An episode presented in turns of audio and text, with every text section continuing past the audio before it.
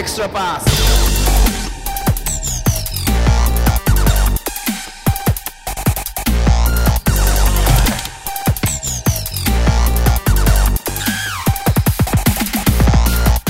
皆さんこんにちは。エクストラパスポッドキャストです、えー宮本です、えー今回はちょっと、えーズボンさんがいないんですけれども、えーゲストが、えーいらっしゃってます。ではご紹介早速させていただきます、えー東京エクセレンスヘッドコーチの石田隆樹ヘッドコーチです、はい、よろしくお願いします。よろしくお願いします。よろしくお願いします、二人でマスクして。そうですね いいいいのか悪いのか分か残念ながら、はい。えっ、と、26日の B リーグの決定で、はい。えー3月11日までの、えー試合が延期ということで、はい。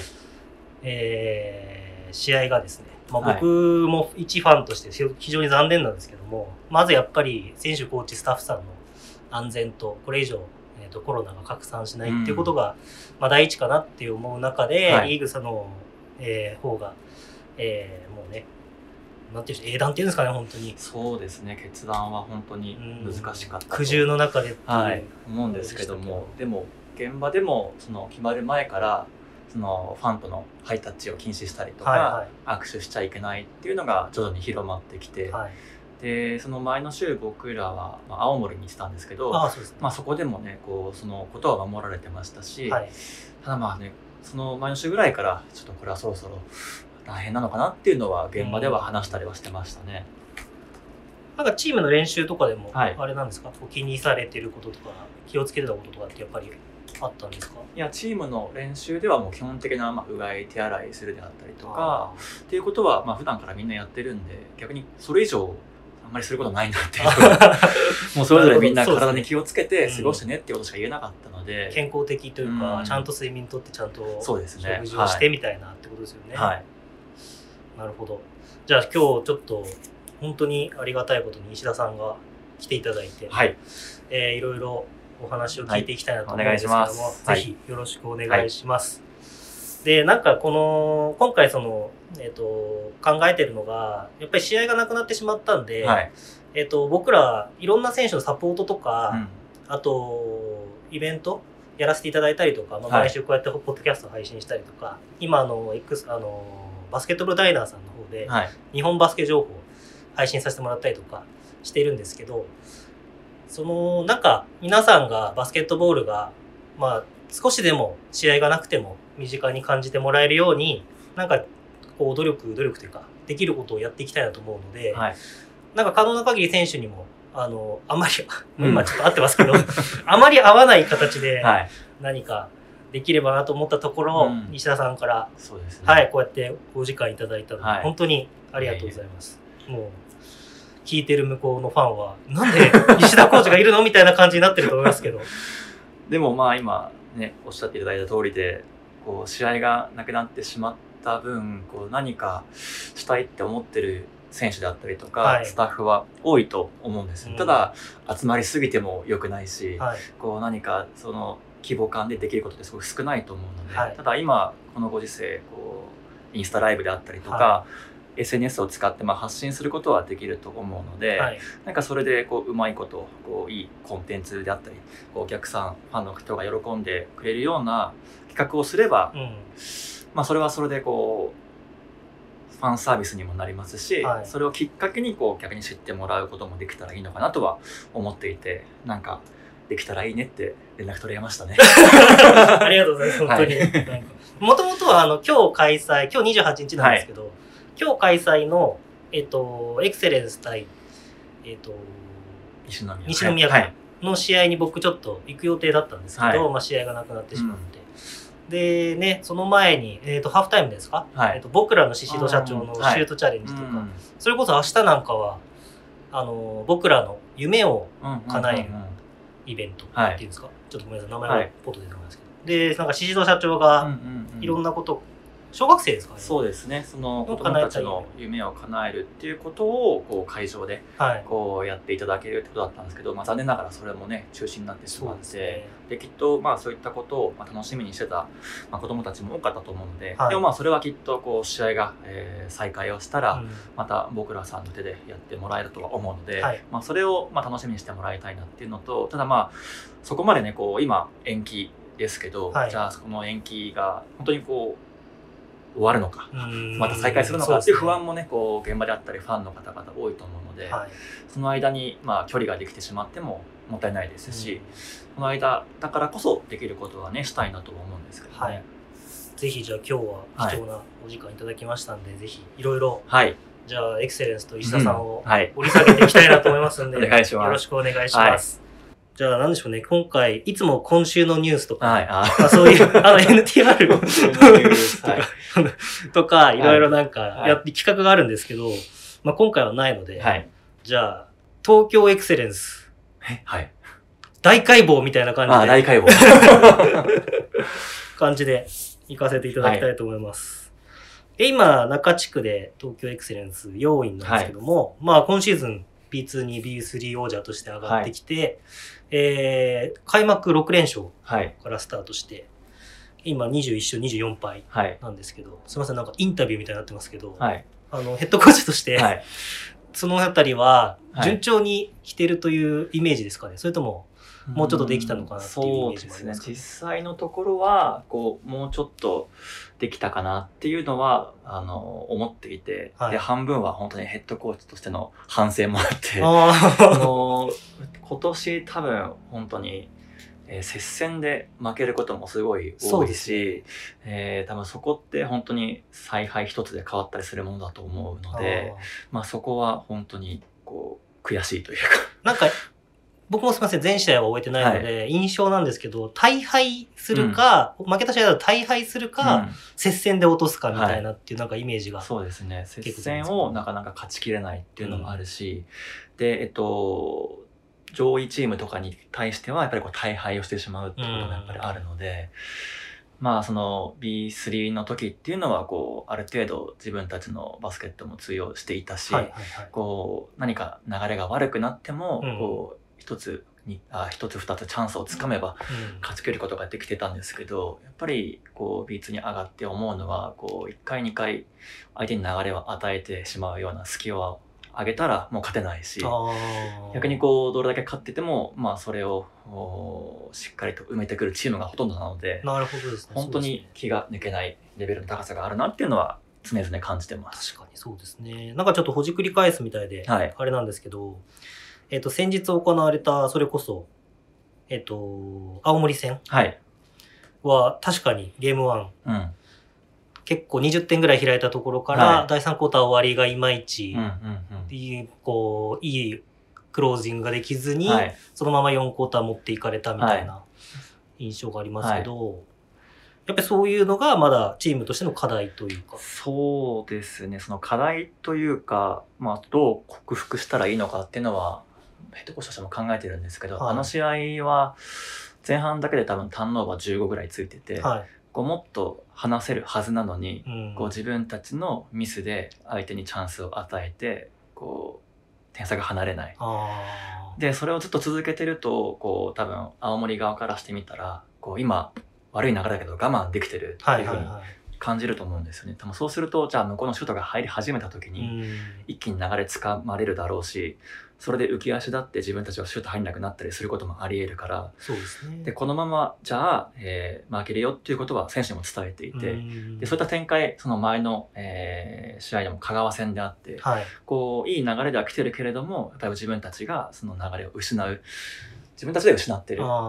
それがうちはまだ多いのかなっていうふうに感じますね。香川戦のゲーム1、そうですね。。はい。なるほどですね。なんかこんな感じで、あの、あれですよね。えっ、と、石田さん、大柴、はいダブドリの大柴編集長と、はい。えっ、と、なんていうんですか？なんていうんですか？同じ大学そうです。同級生。同級生っていうはい。で、あの、向こうの NTR さんははい結構いろいろ NBA 情報かうら結構いろいろやってるんですけど、意外とエクストラパスははい。真面目に真面目に。バスケットボールをいや、今日も大柴から連絡あって、はい。こう真面目に掘り下げられると思います。いや、なんか真面目なところもあったりとかしたはい方がいいかなと思って、はいちょっと掘り下げようかなと思ったんですけど、今、ちょっと、それこそ、大柴さんからここつついてよっていう話うんいただいて、はいさっき石田さんもはい大柴さんから連絡来たって話なんですけど、香川戦のはい。ゲーム2、勝った試合ですね。はい。椎名選手が、はい。そうですね。とあの、スターティングメンバーではい。入って4分53秒はい。出場して、あのベンチの様子もうん公式がはい。まさか配信してくれるというそうですね。ファンからすると、願ったりかだったりうんな、あれだったんですけど、はいあの試合はなんか、か思うこととか、そういうなんかあったんですか？エピソードとか。その椎名は、こう、今シーズン入った時から、こう、インジャリリストに入っていて、はい。でかつまあ、昨シーズンなんかもほとんどプレーできていないんですよね。うんで、今シーズンエクセレンスは B3 から B2 に上がるときに、はいその選手全員を残し、はいはいはい。このままでいくっていうスタンスを取ったんで、うんまずその時点でこう珍しい。うんことで、えっと、それだけでも人数的には13人はい。いたんですけど、また補強として、元東京エクセレンスにいた、滋賀にいた樋口っていう選手を、はいまあなんと獲得できましたと。で、14人なんですよね。はい。で、こう登録的には、そのインジャリリストに入ってるシーナを入れても本当にギリギリのところで、うんこう入ってるものの、まあおそらく彼の出番っていうのはなかなか作ることができないっていうのは彼自身も分かってて、はい。で、本当にコーチとしても、その一緒に練習もしてますし、はいリハビリしてる姿も見てるので、はい。まあなかなか難しい、えー状況ではあったんですけども、えっ、と、その少し前ぐらいに、まあシーナの方から、はい。えー決断を聞かされて、はいまあ今シーズンでうん引退をしますっていうことを。で、チームとして、まあ本当にこう頑張ってきた姿は見ているので、はい。こうどこかで、えーホームゲームでこう出る機会を作ってあげれたらいいねってことは話をしていました。で、ただ、まあそのやっぱりチームの内は競争なんで、はいえー枠を作るのはなかなかまあそうですよね。難しいのは確かで、うんただちょうどその時に、えっと、エクセレンスのこう丹野愛希っていう選手が、はいはい。えー親指の怪我をしていて、はい彼もインダリストに入っていた。はい。そういったこともあって、こうなんとかそこに組み込めたらなっていうのは感じていたんですよね。はいで、後のことを考えると、おそらく丹野も、えー先週インジャリストから開けたんですけども、は復帰をしてくる。うん、で、特別指定選手の中村ジャズも入って、また人数も増えたわけで、うんじゃあ今後、じゃあ、えー今はシーズンが中断したわけですけど、はい。プレーオフえーとかそういった競争がより激しくなってきた時に、うん。じゃあそこのベンチ一枠を開けることができるのかっていうのもなかなか想像ができなくて。うん。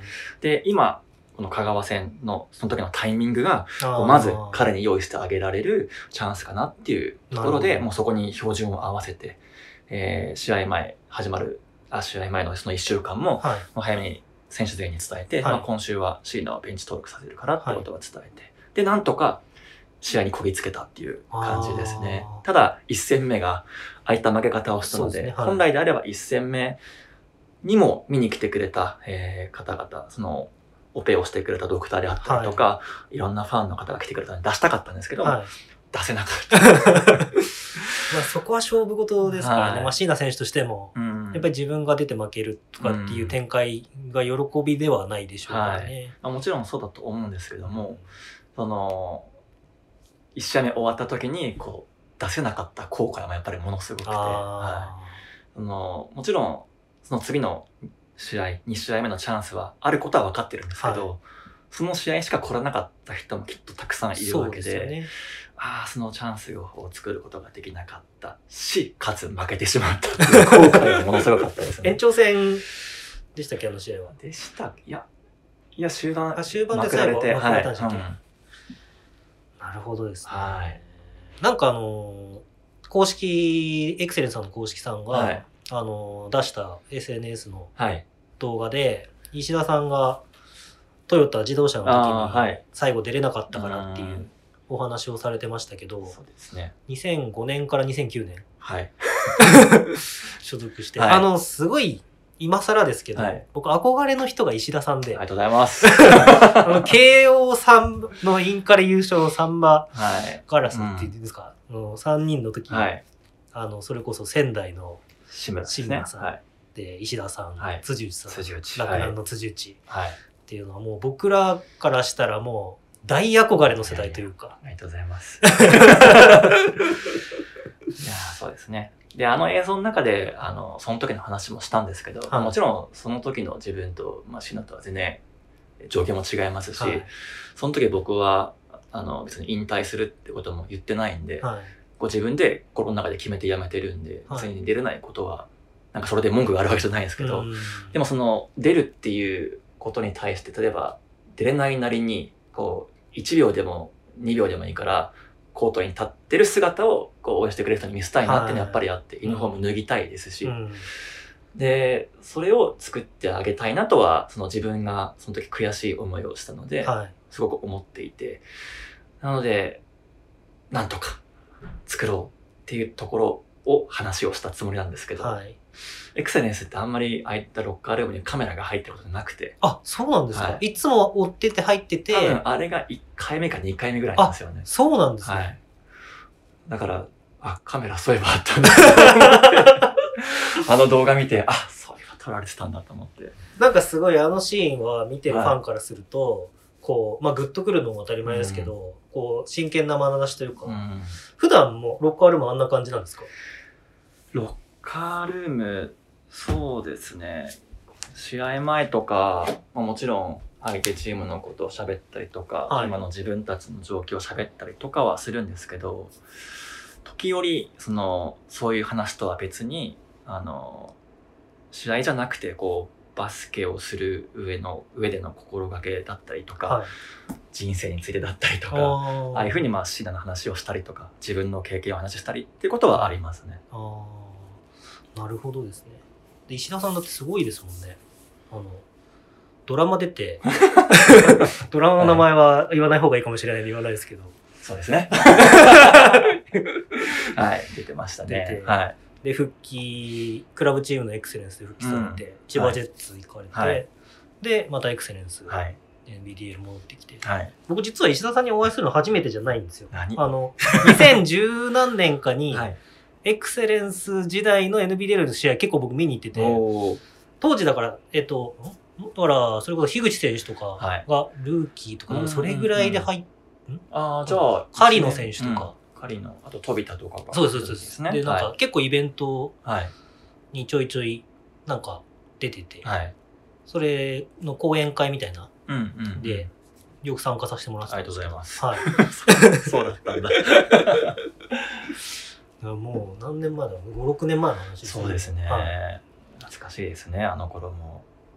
当時でも NBDL は本当に人が今を考えると、今今考えると B2 がはい NBDL とか、そういうイメージじゃないですか。はい。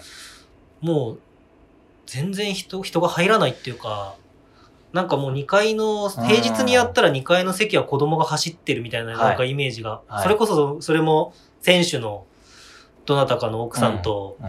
お友達とうん。その子お子さんみたいなそうですイね。メージとかがあって、そのエクセレンスも今でも、今でさえ、あ今ですこそ、こう、あずさわ体育館、はい。その、まあ本当に1000人っていうね、こうん。う、上限はある体育館ではあるんですけど、本当にすごい盛り上がりを、ホームゲームでは出してくれてると思うんですけど、うん。やっぱりこう、初年度とかっていうのは、写真をたまに見返しても、うん。もう、ああ、少なかったなってやっぱ思いますし、記憶の中でも、やっぱりこう、本当にもう開幕戦だったりとか、最終戦とかは本当に盛り上がりあったものの、はい。まあ、その、今と比べると、こう、本当にガラッと変わったなっていうのは感じますね。その、安定できるようになったりとか、いろんな演出も含めて、その、のあたりは本当にそのゲームの進行チームの方々が年々レベルアップさせてくれてるんで、その環境っていうのは、こう、選手にとってみたら、ものすごく素晴らしいことなんじゃないかなっていうのは思いますね。そういう時代を全部知ってる石田さんだからこそ伝えられることとかそれこそ斉藤さん宮田さんとかはい。がいるからこそ伝えられることみたいなこともきっと多いですよでね。すね。その、まあ、今回、こういうふうにリーグが、まあ、延期になったこととも少し被るんですけど、はい。やっぱり僕も怪我してるし、はい。で、ね、椎名ももちろん怪我で苦しんだわけですけど、うん。やっぱりいつバスケットボールできなくなるかわかんないよってことはよく伝えていて、本当にこれが最後の試合になるかもしれないし、はいで、その時に、その、後悔しないようにやろうねってことは時折伝えるようにしてますね。あやっぱり、すごく慣れちゃうっていうか、ーはいあの、今できてることに慣れちゃうし、悔しかったことも忘れちゃうし、で、同じように、例えば、むあの、悔しい負け方をしたりとか、はい。あの後悔するようなことをして、悔しがってるけど、まあそれはね、悔しがってるふりだから、はい。本当に悔しかったら忘れないはずだし、うん起きないように努力できるはずだけど、それが多分ね、まだ足りないんじゃないかってことを時折 伝えたりはしますね。忘れちゃうっていう話だと、それこそ石田さんのノートに、はい。結構前に、なんか言葉の曖昧さみたいな、ああ、はいはいはい。何か言ったっけかな。なんか、その、これを忘れろって、前のプレーを忘れろっていうこともあれば、はい。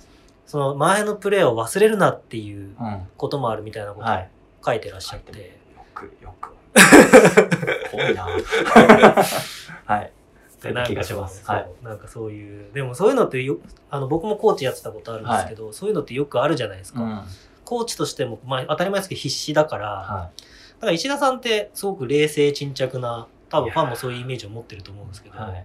でもそれでもやっぱり結構、その、まあ僕が言うのもおこがましいですけど、やっぱり頭フル回転させて、あ、やっぱりあの時あそこでとか、いや、もっとこっちの選択しといた方がいいかなみたいなっていろいろ思われると思うんですけど、はい。やっぱりこう、つなんていうんですか、リアルな話、辻褄が合わなくなる時みたいなのあるじゃないですか。こう、いさっきのは、もう忘れろって言ったけど、今のだ、それこそ今のだそうとして。そう指示として、はい。はい。なんか選手としてこう振り返った時に、はい。なんか僕もよくあったんですけど、まあ僕と全然レベル違うんであれですけど、後々振り返った時に、あれを言ったけど、その後こうやって言ったからあいつのプレーはちょっといまいちになったのかな、うん。みたいな、矛盾してるわけじゃないんだけど、冷静に振り返ってみると矛盾なのかな、みたいな、なんかはい。何とも言えないはい。のって僕よく感じるんですけど、はい。なんかそういうのって感じることってあります？めちゃめちゃありますよ。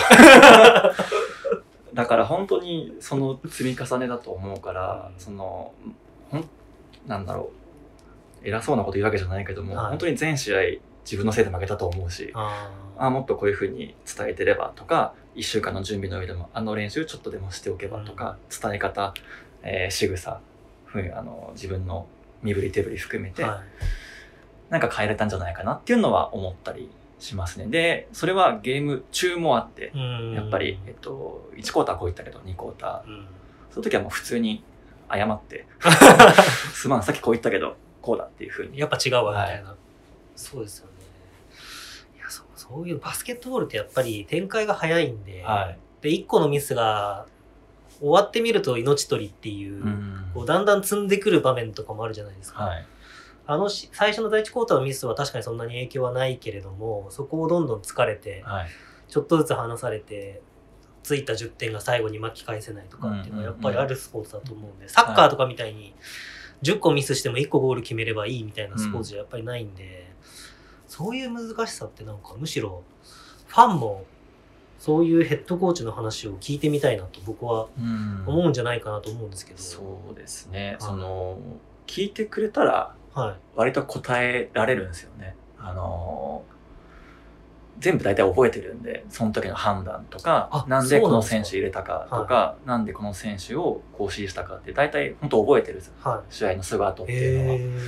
で、聞いてくれたら本当喋れるし、ちょうどこの間その話をスタッフともしてたんですけど、はいやっぱりこう B1 ももちろんそうですし、うんこう B2 リーグももちろん試合が終わったら記者会見があるんですね、はいヘッドコーチって。でもそのやっぱり記者会見質問とかあるのはこうホームのチームだったりとか、はい。えーまあ、勝ったチームが多くなったりするんですけど、うん質問してくれると嬉しいですね。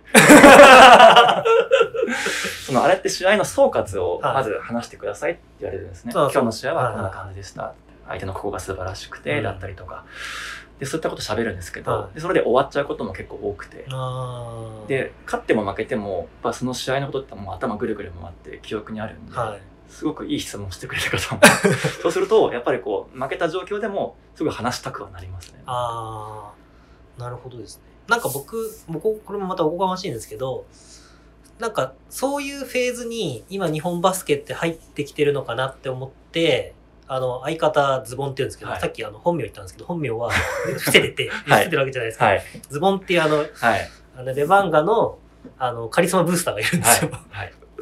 で、その、あれなんですけど、と話してて、やっぱりそういう、こう、例えばメディアさんにクレ,、うんクレームを、クレームっていうか、苦言を呈すわけじゃないですけど、はいこう、やっぱり何か、こう、欲しい質問というか、刺さる質問をされると、やっぱりそこからまた、はい。こう、聞ける？そうですね。僕らまで届いてくる情報が増えたりとかもするし、で、僕らはファンとしても、バスケットボールを学ぶことによって、こう見え方が変わってくれば、例えば、、エクセレンスの試合を見たときに、あそこのあのシーン実は結構今回の勝因のキーになったよねとか、うんまあそれこそ、まあこれは難しいでしょうけど、あの実は交代の一手のうん。ディフェンスのうん。あの選手入れた場面、何十秒だったけど、あそこかなり効いてたよねとかっていう風になってくると、またバスケットボール面白いのかなっていう。話をよくしてて。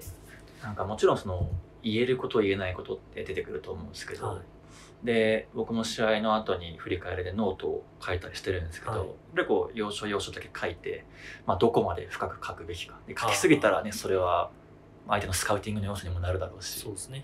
そこをどこだけ書くのかっていうのは難しいんですけど、うんもちろんそのうちのあのスタッフ陣もじゃあ1試合目終わった時にこう相手ヘッドコーチのどんなコメントがあったかとか、はい。っていうのも聞いたりしてあそうだったんだって振り返ることもあるし、はい。ただまあその話すことでこう自分自身の学びもあるし、うん。でそれが一つのコンテンツとしてこうファンの方であったりとか、はメディアの方々にとっていいネタになるのであれば、はい。それはそれですごくいいのかなと思っていてコーチ研修の時に、えーメディアトレーニングのはレッスンもあって。で B3 ってヘッドコーチ記者会見がなかったんですね。あ試合後にホームでこうファンの方々に喋る機会はあったんですけど、はい。ほとんどなかったんです、へー。あったかあったこともあったんですけどもちろん。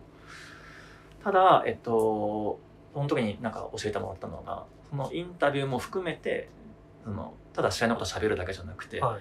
チームを PR する場だと思ってくれればいいと。だから試合のこと話すだけじゃなくて、うん話したかったら話せばいいし、うん。うちの選手は今こんな選手が売りでとかうん。ここが魅力でっていうのを伝えることができればそれはそれでうまくメディアを使えてることになるんじゃないかっていうふうに教わったりもしたんで、はい。でもそれって何かこう一人でずっと喋るわけにもいかない。確かに。そうですね。やりとりがこうないと。途中でどっかで止まっちゃったりするんであのなんかすぐに喋る人がいるといいのかなとあのは思います。ヘッドコーチやたら喋るなね長いな そろそろいいですか？止められちゃうかもしれないし、は石田さんってじゃあもともと結構喋る方なんですか？い、いやそんな喋んないあ、そうなんですか。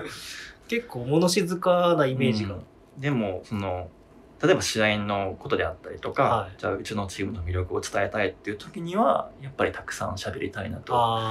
思うし考えてることはたくさんあるんで、なるほどですね。え、じゃあまたぜひ出てくださはい、い。いくらでも呼ぶんで僕は 全然失礼も構えなく。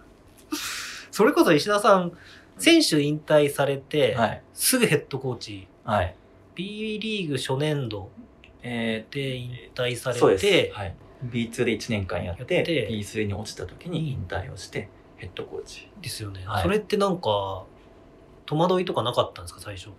戸惑いはありましたよ。ありますよね、はい。やっぱり。戸惑いそのそのパターンってまだ B リーグで石田さんしか多分いないですよね。うんその途中から、は例えばこ今シーズンの B3 のひるきさんとかみたいに、はいうん。途中からいヘッドコーチがあれで代行でとかっていうのは多分いますけど、そうですね。選手や浅山、さんとかも代行でやってました。あ、浅山さん選手兼任でやってましたね。ね。あれもすごいなと。すごいですよね。脳みそ絶対2つ必要みたいな感じ無理だと思います。頭頭考えすぎるそうですね。でも戸惑いはありましたね。その選手の時からその僕もそんなになんだろう点をガンガン取りに行く方でもなかったし、はい。どちらかというとディフェンスを売りにして、うん。こうチームに貢献しようって思ってた方なんですけど、まあ、その頃から、まあ、その前もずっと例えば NBA の試合の解説とか、はい。まあ、日本の試合も一時期やった時もあったんですけど、はい。なんかいろんな試合を見ていく中でもっとこうしたら勝てるんじゃないかなってあーそのコートの中で思ったりはしていて、うん。でもまあそこはヘッドコーチの指示とかに従うしその指示の中で自分ができることをやるっていうふうになると思うんですけど、はい。まあ、そんな話をこうエクセレンスのスタッフとした時にじゃあそれをやってみてはどうかなっていうふうに、を言ってくれたのがきっかけみたいな感じですかね。ああなるほだからコーチの経験もやっぱりないですし、どはで教えるのが去年まで一緒にプレーしてた人たちってい、いう、はい、ものすごい違和感はありましたね。どういうふうにやるもんなのかっていうことから含めて。うん。それ難しいですよね。逆にそのもともとコーチをやってみたいみたいなはい。イメージはあったんですか、そいやそこのまで明確には年代関係なくても。ただクリニックとかはもちろん好きでしたしいろんな、えー例えば選抜するようなセレクションの場の手伝いとかもしたことありますし、あとコーチ研修もこう自分のためにその時期に確か B ぐらいまでは取ってたと思うんで B 級コーチぐらいまでは。そうですね。B3 は確か B を持はいってなきゃいけないんですもんね、はい、それでいろいろ学んではいたんですけど、はい。じゃあ現場で実際にどうやるのかっていうのはなかなか難しかったので本本当に手探りでやっていったような感じですね。なんかこう参考にされた今までうん。いたヘッドコーチの中で参考にした方とか、印印象深かった人とかいらっしゃるんですか？印象深かったのはでも僕が今まで教わったヘッドコーチのことはやっぱりみんな全員思い出しましたし一番そうだないろいろ思い返したのはそのトヨタ自動車でやってた時のトーステン・ロイブル、みんないますね。はい、やっぱロイブルがどういった細かさとはい細部まで突き詰めてやってたかとかディフェンスのシステムとか、はあとオフェンスのポイントとかの教えてたことっていうのを思い返してやったことは覚えてますね。い、なんかちょっとこれ言っていいのか分かんないですけど僕らあの信州のはいアシスタントコーチ今されてる栗野城さん。に講習をオフシーズンに信州に入る前うん。にやらさせてもらってそのピックアンドロールのスクリーナー側のはい。あのスキルはい。だけをそのやってもらううん講習超マニアックなやつをやらさせてもらったんですよ。でもうその栗野さんもレバンガはい。の時に、ああ、そうかえー、とトーステンはい。がやってて、はいでそこのチームメイトがそれこそひるきさんとかああ、そっか。でなんかそのツイッこれはツイッターで言ってたんで、はい。ひるきさんが言ったのあれなんですけどあのチームがもうなんか本当に自分の中でのベストチームと言っても過言ではないみたいな確か言い方をひるきさんがされてて、はい。でその時に聞いた時もその栗野さんにどのヘッドコーチが自分の中で今まで日本でインパクトありますっつったら間違いなくトーステンだっていう話をしてて、はい。やっぱりトーステンはそういう意味では日本バスケにだいぶもう何年経ちましたか？トーステン来てから。20年ぐらい経ちましたよね。はい。なん。か埼玉の交流かなんかでですね。来てはいからって言って、そうですね。やっぱり人柄もね、うん。あると思うんですけど、その僕もトヨタの時ってほぼ怪我してあんまりできてない中、はい。こうその中でもまあ自分がその自分自身ができることを、うん。そのこう当選がいろいろ見つけてくれて、うん。きっとこれだったらこの選手は生きるだろうってことで起用してくれたりとかってこともあったんででもちろんその戦略的な部分も含めていろいろすごい勉強になったなとは思いますね。ただトーステンってすごい熱いんですよ。あ多分クリニック受けた人なら分かると思うんですけど、はい。まず最初に「I love バスケットボール」って叫ばされるんですね。で声が小さくてもう一回やらされるっていう、はいそういうのやったことないですけどねあ そういうのは真似できないなってエクセレエクセレンスに侵入で、あ新加入すると、アイラブバスケットボールって先渡される。できないなと加藤さん体育館で。いや、でもそうですよね。うんトーステン、でもなんか僕の中で、その上の世代の人にイはいンパクトを受けた指導者誰ですかって聞いたら、はいジョン・パトリックって言うんですよ。ジョン・パトも僕1年間あの初年度アルバラクの時にはい。ヘッドコーチだったんですけど、うん。その時僕はもう全休したシーズンだったんで全くプレーはしないんですけど厳しさがありましたね、うん。もう本当にとことんチームがやるべきことを詰めていく。はだからそれはその日本人選手もどれだけベテランでも、うん。外国籍選手でも関係なくもうとことん詰めていくっていう感じのは厳しさがあってそれで本当に勝ち切ったみたいなところもあるとい。思うので、はい。すごかったですよの頃、え、ちょうど、あ、違うな。田臥さんが来たのは2004年かな。トヨタに。うんあの時は、違うか、小野修二さんが来たのもう忘れちゃったな。ですね。だその僕の場合はその時にこうコートに立って学ぶっていうよりかはその試合にはあまり出れてなかったんで、はいだ練習だったりとかそのミーティングのところで見て聞いて学ぶっていう感じだったんですけど、はいだからそのことを多分そのまま例えば今のチームにやったとしてもあんまりうまくいかないっていうのはやっぱり感じてて、はいはい。その中でこう自分の経験をどう生かすかというか例えばあの時ってその振り返ってみるとこうバスケットにどう向き合ってたか本当に難しい状況だったと思うんですよね。はい。こうプレッシャーもすごくて、うん。でレベルも本当に高い。で自分が通用するかどうかも膝も含めて。わはからない。ちょっと言葉がなかなか難しいけどビクビクしながらやってたと思うんでで実際そういう状況だといいプレーって絶対生まれないなっていうのはその後感じて。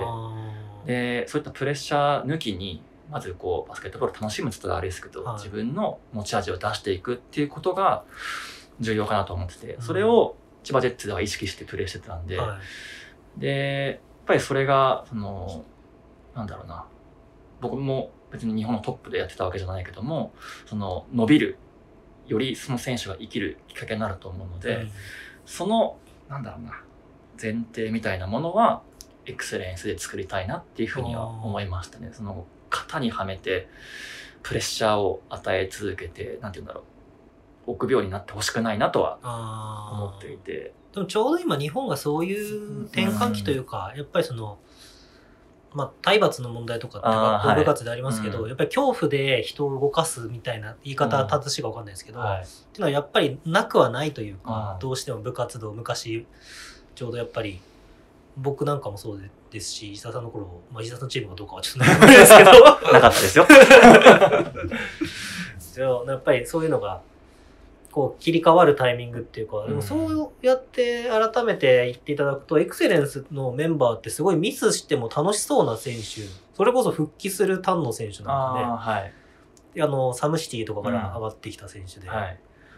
大学自体は正直、今はちょっと強くなってきましたけど、そんなにトップっていう top of top じゃないそうですね。ところから来てて、でやっぱり他の選手もじゃあその B2 の経験があるってそんなにねその B3 のチームの時になかったんで、もう本当に根本的に経験がない選手が揃っている、はい。エクセレンスには。うん。うんでそういった選手に対してじゃあトップのじゃあ B1 であったりとか、はい。それは NBA でもいいんですけどもこうあるべきっていう型を多分与えてもうん。多分固まっちゃって何もできないだろうし実際何もできなかったんですね。そのはい。例えば難しいセットプレーであったりとか、これが効果的なプレーってことで取り組んでもうんうんそうじゃなくって多分その子がまず何できるのかっていうのを出してそれをどう組み合わせていくのかっていうことをしないとその勝てないなっていうふうには感じましたね 最初。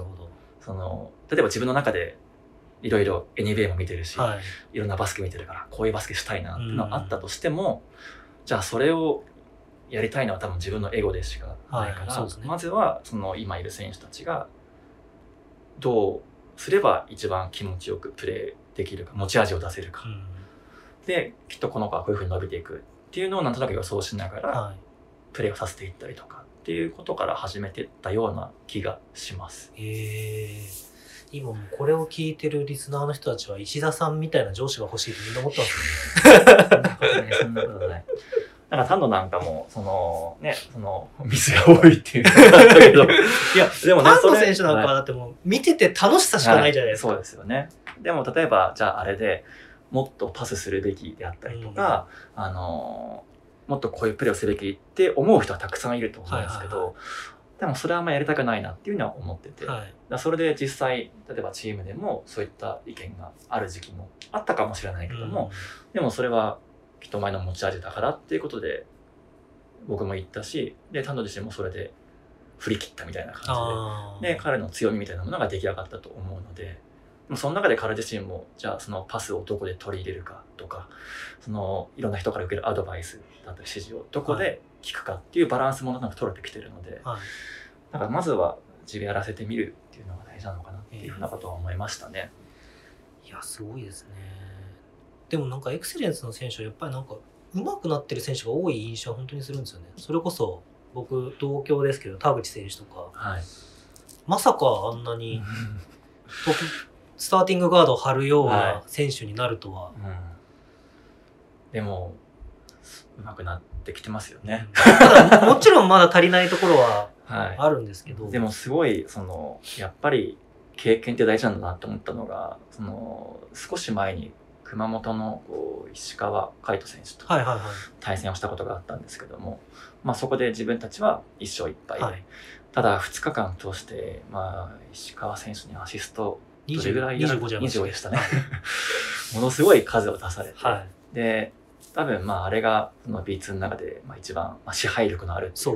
ポイントかだと思うんですけど、それとマッチアップしたその次の週の練習っていうこうまるで別人みたいな動きをしたりしてたんで、はい。やっぱり実際に対峙してみて、えー経験をして、はい。自分の何が通用して、相手の何がうまかったかって肌で感じるって大事なんだなって思いましたね。あーなんか言い続けるよりも、なんかこうやれこうやれってよりかは、だからその機会をね、あの、自分でチャンスをつかむというか、試合に出れなくちゃそのチャンスつかめないと思うんで、つかむためにこう努力してきたからこそだと思うんですけど、やっぱり大事だなっていうのは思いました。はで僕自身も、こう、大学でこそね、そういうふうに最初に言ってもらったけれども、いは高校時代なんかは茨城で細々とい。いやいやいや、全然細々じゃないやっですね。てて、でもその時って、例えば、ちょっとしたセットプレー1個も覚えられなかったし、あスリーポイント。トも打てなかったし、ディフェンスもザルだったんで、でもその中でじゃあ志村であったりとか、は辻井とやって、先輩方も上手い方々やって、こう、なんとかそこで生き残るためにやってたらいつの間にか、なんとなくディフェンスに自信がついい。てきて、あシュートに自信がついてきてってなったんで、ーえ、じゃあやっぱりあの、それこそ、志村さんなんかは、全国制覇してはいきたわけじゃないですか。はい鳴り物入りで、はい。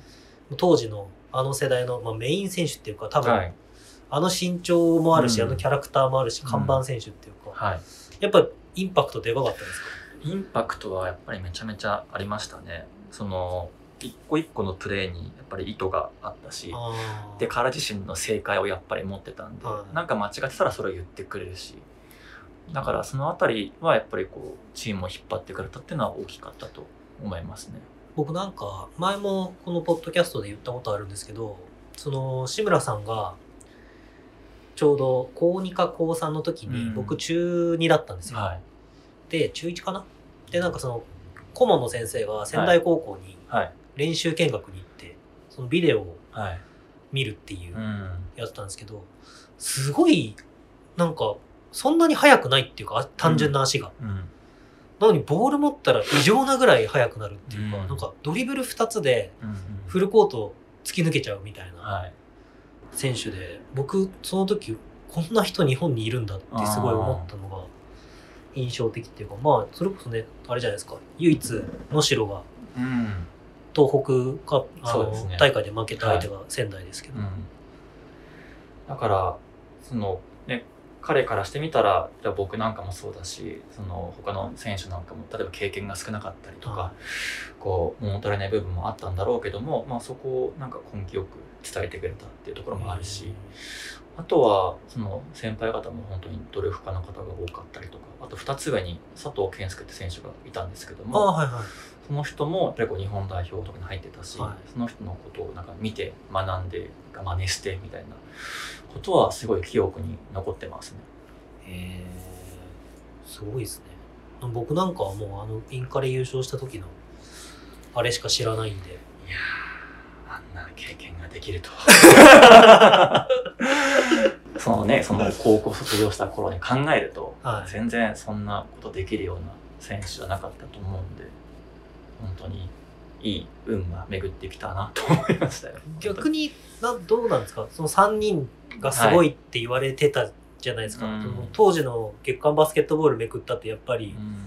インカレのコーナーになればやっぱり志村石田辻内って出てくるはい。わけですよね、なんかそこって本人石田さん的には違和感とかあったんですか？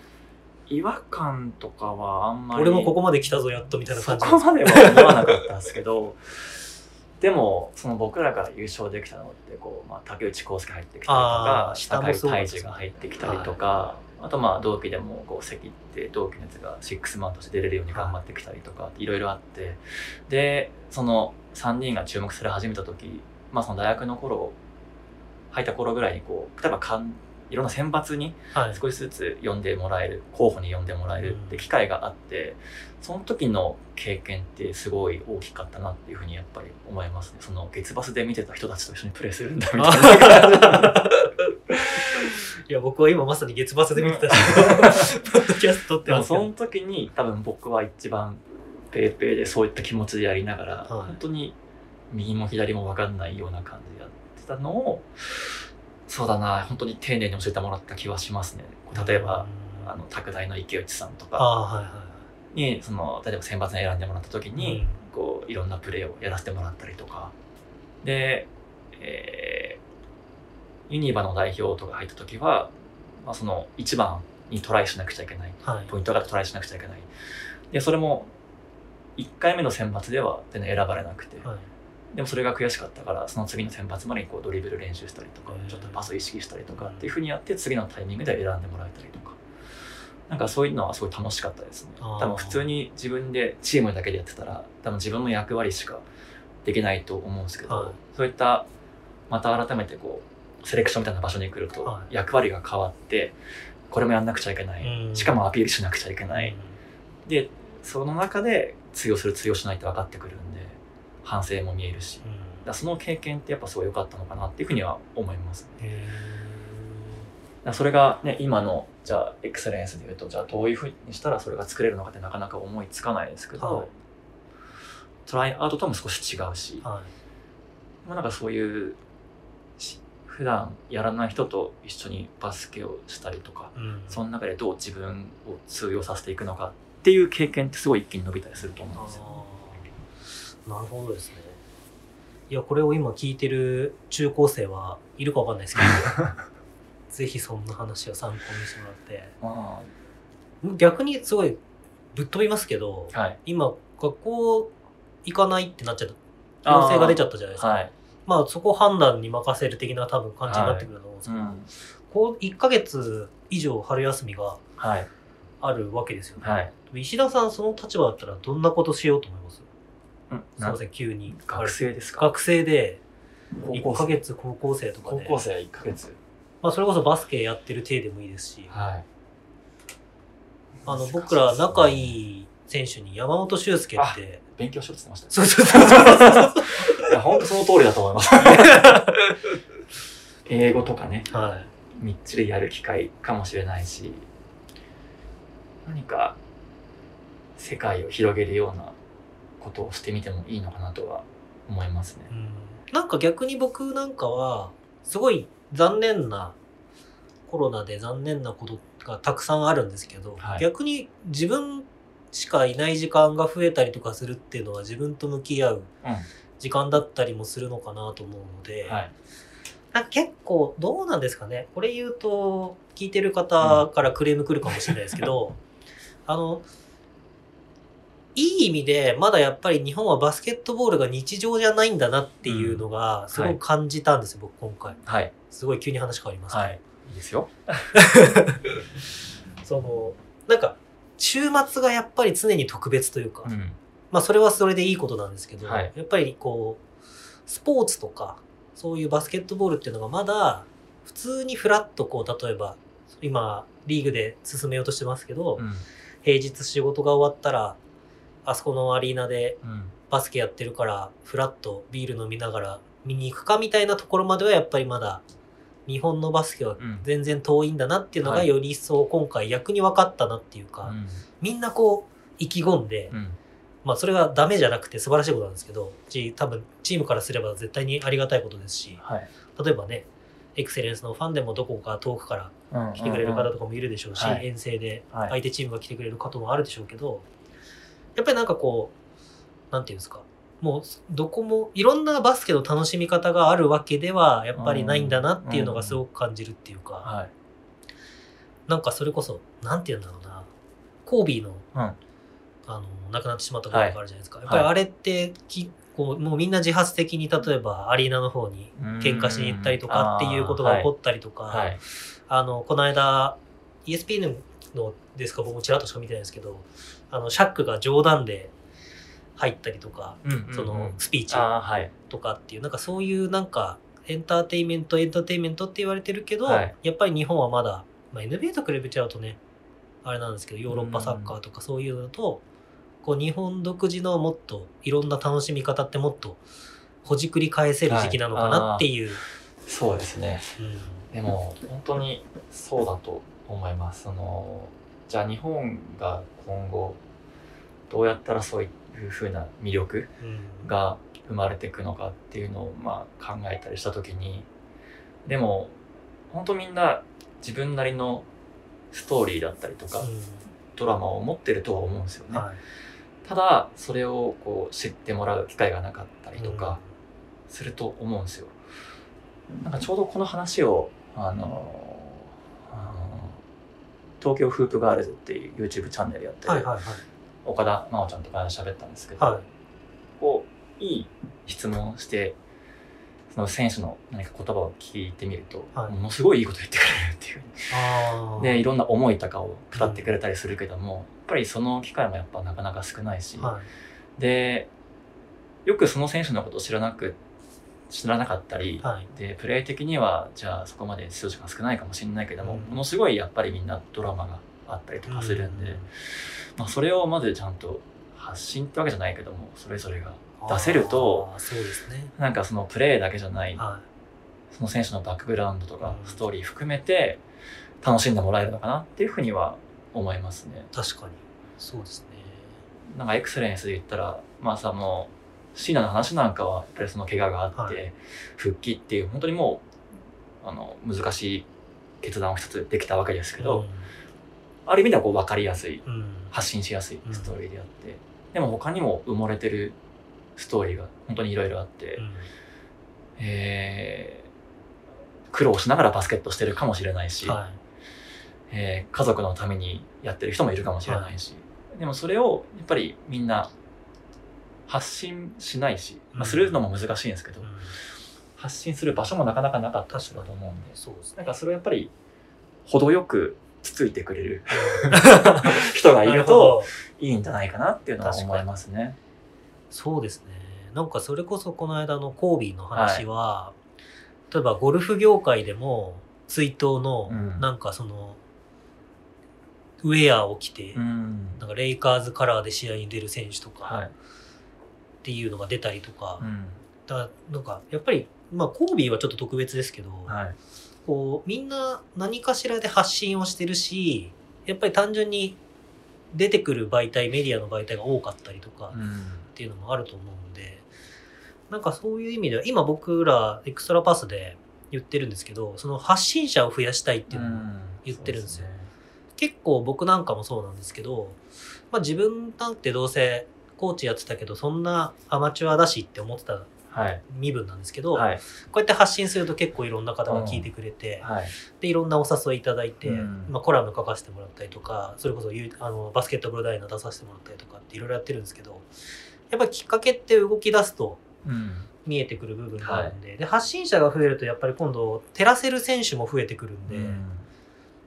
だからそうですね。そういうのはやっぱりどうしても今はまあ絶対強いテレビうんがあって新聞があってってはい言いますけどこういういろんな発信の仕方があるんだよってことも僕らも知らないんで、知っていくことによって。発信もねやっぱりまだ臆病な部分もやっぱりありますよね。僕もやるようにはしてるけれども、はね、9連敗してる時にのんきに発信してる場合もあるかもしれないし。でそれはもちろん世間的にもそうかもしれないし、は選手的にもそうかもしれないなと思ってチームがこういう状況でい。はヘッドコーチがまあ書くことも多分気になるだろうし、はい。それをうまく使うことも必要かもしれないいし、なんかそのあたり、ね、例えば選手なんかも、じゃあ自分が今あんまりうまくいってない、いけてないって時に発信すべきなのかどうなのかみたいなあのを考えてる子もきっといるだろうし、はい。難しいですね。難しいなって思いますね。でもなんかそれをバスケットボール通じて楽しめることって増えてきたなっていうのは嬉しいんですよ、うん。単純に、はい。バスケットボール例えばバスケットボールの写真を撮ってインスタに上げるだけでも、うん。それって立派な発信者はい、だと思いますし、例えば選手のなんかコメント拾ってそれにリアクションするのも。うんあの返してるだけって思うかもしれないです。自分だけの楽しみって思う人もいますけど、はい。それも立派な発信者になりますし、ね。まあだからねその元々の今日の会の元々のあれである この中心なくなって僕らの何かしようって時に、はい。じゃあ個人でもちろんやるのもありだけれども、やっぱりこうなんか少しでもいいからね面白いことをした方が、はい。えーこういうなんか暗くなってしまう時期だからこそ、うん。ファンの人楽しんでもらえるかもしれないし、うん。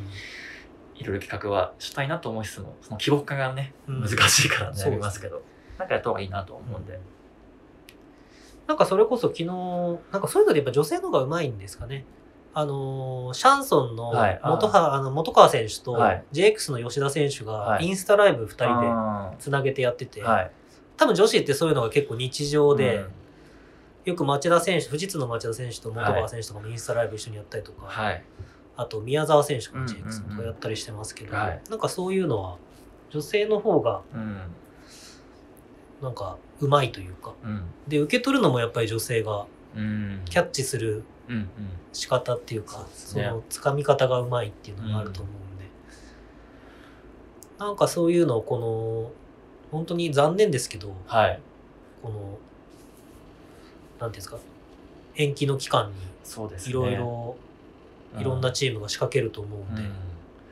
やっぱりこの時期難しいなってこうヘッドコーチとしても思いますね。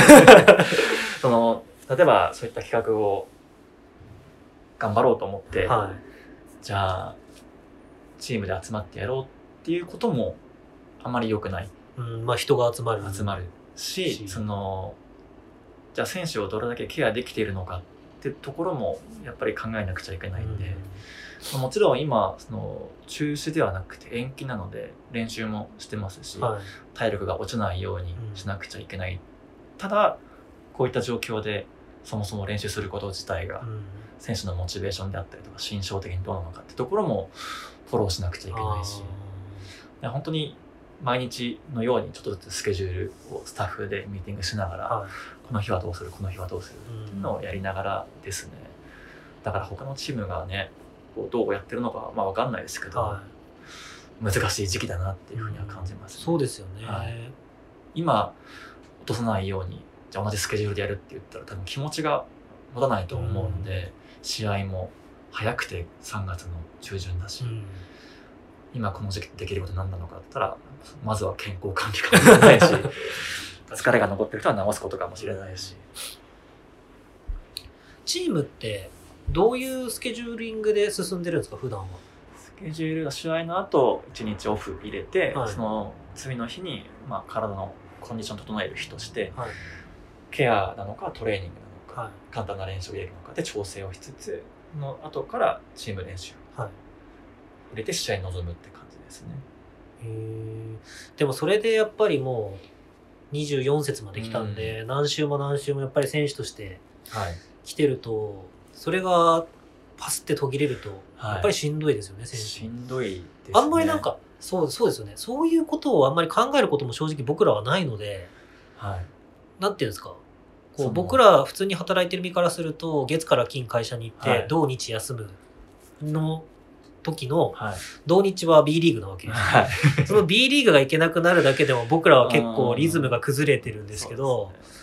でも選手からしたってそれは全く一緒で、やっぱり、シーズンの中でバイウィークがたまにあるんですけど、は基本的には週末試合があるじゃないですか。から全部の選手がそうとは言わないし僕も分かんないですけど基本的にその週が小さいゴールだと思うんですよね。あー。1週間の中で、はい。月曜日休んで火曜日からスタート。うん。金曜日から土曜日の試合に向けて1週間を整えていくみたいなはい。感じになると思うんで、うん。そのゴールが今どっかに行っちゃってるわけじゃないですか。現状をキープするための1週間ってものすごく難しくて。確かにそうですね。でゴールがあると信じて、はい。このリーグもそうだし、うん。クラブ関係者も選手も含めてやってるけれどもじゃあその3月中旬のゴールはい。が本当にあるのかって不安もやっぱり。そうですよね。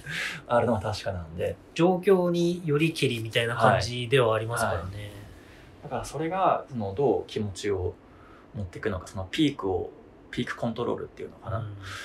今ピーク持って来てもしょうがないから、はい。今はもう一瞬リラックスしてもいいかもしれない、でもじゃあ来週から少しずつ高めないといけない、でそのさ次の週の週末に向けて本当にしっかりとした、うん。今までとも元通りに戻さなくちゃいけないってどうやるんですか？っていう今まで多分誰も経験したことないうん。はい。そうなんですよね。感じですよね。で僕らは僕らで、まあ、日本に住み慣れてるからいいですけど、は外国籍選手なんかもやっぱり家族から相当心配をしそうたですよね。連絡が来てて、はでじゃあチームは何かしてくれるのかっていうことも考えるだろういし、この状況を踏まえてそう考えるとその何をすべきかっていう選択肢確かがにそうですね。難しいなっていうふうに僕もちょっと前にあのツイートしたんですけど、あの外国籍選手からすれば、うん。痛くないもはうやめますっていう選手がいたっておかしくないわけじゃないですか。まあ、おそらくそれはあの、まあ、石田さん言いにくいからあれでしょうけど双方合意っていう形できっとリリースが出て、でまあ対談みたいな感じになるんですけど、けあんまりそういう選手が正直僕の思ってる以上に出てなくてはい。韓国のリーグで今プレーしてるあの、はい。滋賀にいたアランダアレンダーラムが確か昨日今日あの帰国で対談したはずなんですけど、はい。なんか日本はそういう外国籍がいないっていうのは、そうですね。まあそのいないのはねやっぱりリーグであったりチームとしてはうんそうサポートだと思うんですけど間違いなく不安だと思うんで、で自分が海外に住んでてうん。病気が流行ってる。そうですよね。外出あんまりしない方がいいって言われたらいや帰りたいなって思うのが自然だと思うんで。それこそ逆に家族ごと来ちゃってる選手とかがいれば、うん母国に帰った方がとかっていうのもあるでしょうし、あと今帰ったとしてもね多分すぐに自分の家に戻れるかって言ったらそうじゃなくていろんな検査があって大変だと思うんですよね。だそのストレスはきっとかかっているはずだから、はそのマネジメントというかそれもしなくちゃいけないのかなとは思いますね。なるほどですね。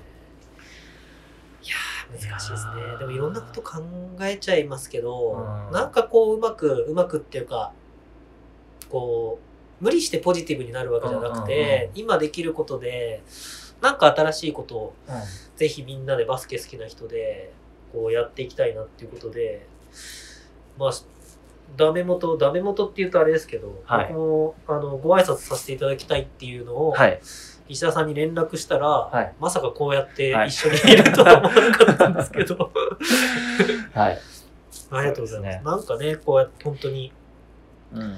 でも本当にその女子の選手のインスタライブの交流とかを出すっていうのも一ついいことだと思うし、うん忘れられるとまでは言わないけども、やっぱり露出する機会がなくなったらうん、それだけ離れてしまう人も多いと思うし、そうですよでね、こういった社会情勢で多分一番先にね、離れるスポーツだと思うんで、うん。まず自分のね、生活であったりとか、仕事が一番だと思うので、だからそうならないためにも、ね、こう何かしら小さな努力は続けていければなとははい。思います。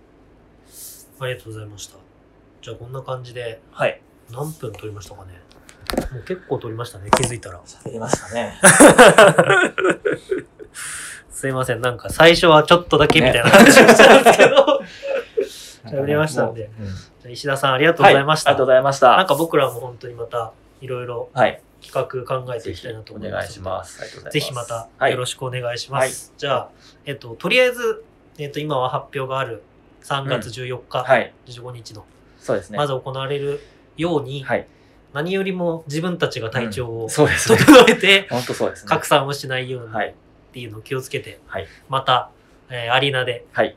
会えるように楽しみにしてますんで、皆さんもぜひ、えー健康管理はいお気をつけください。はい最後に一言、皆さんにメッセージ。お そうですね。えっと、まあ、選手であったり、まあ、クラブ、リーグももちろんそうですけども、やっぱりこういった状況をなんとか乗り越えようと、こう、頑張っています。で、今すぐにね、こう、会場に来てくださいとなかなか言いにくいですけれども、こう、いつか再開した時には、こう、素晴らしいプレーであったりとか、パフォーマンスで、こう、楽しんでもらえたらと思いますし、それが会場でも、こう、映像の配信でも、はいそのどちらにせよ僕たちはその嬉しいですしそのそこで、えーまた改めてファンになってもらえたらと思うので少々お待ちください。はい。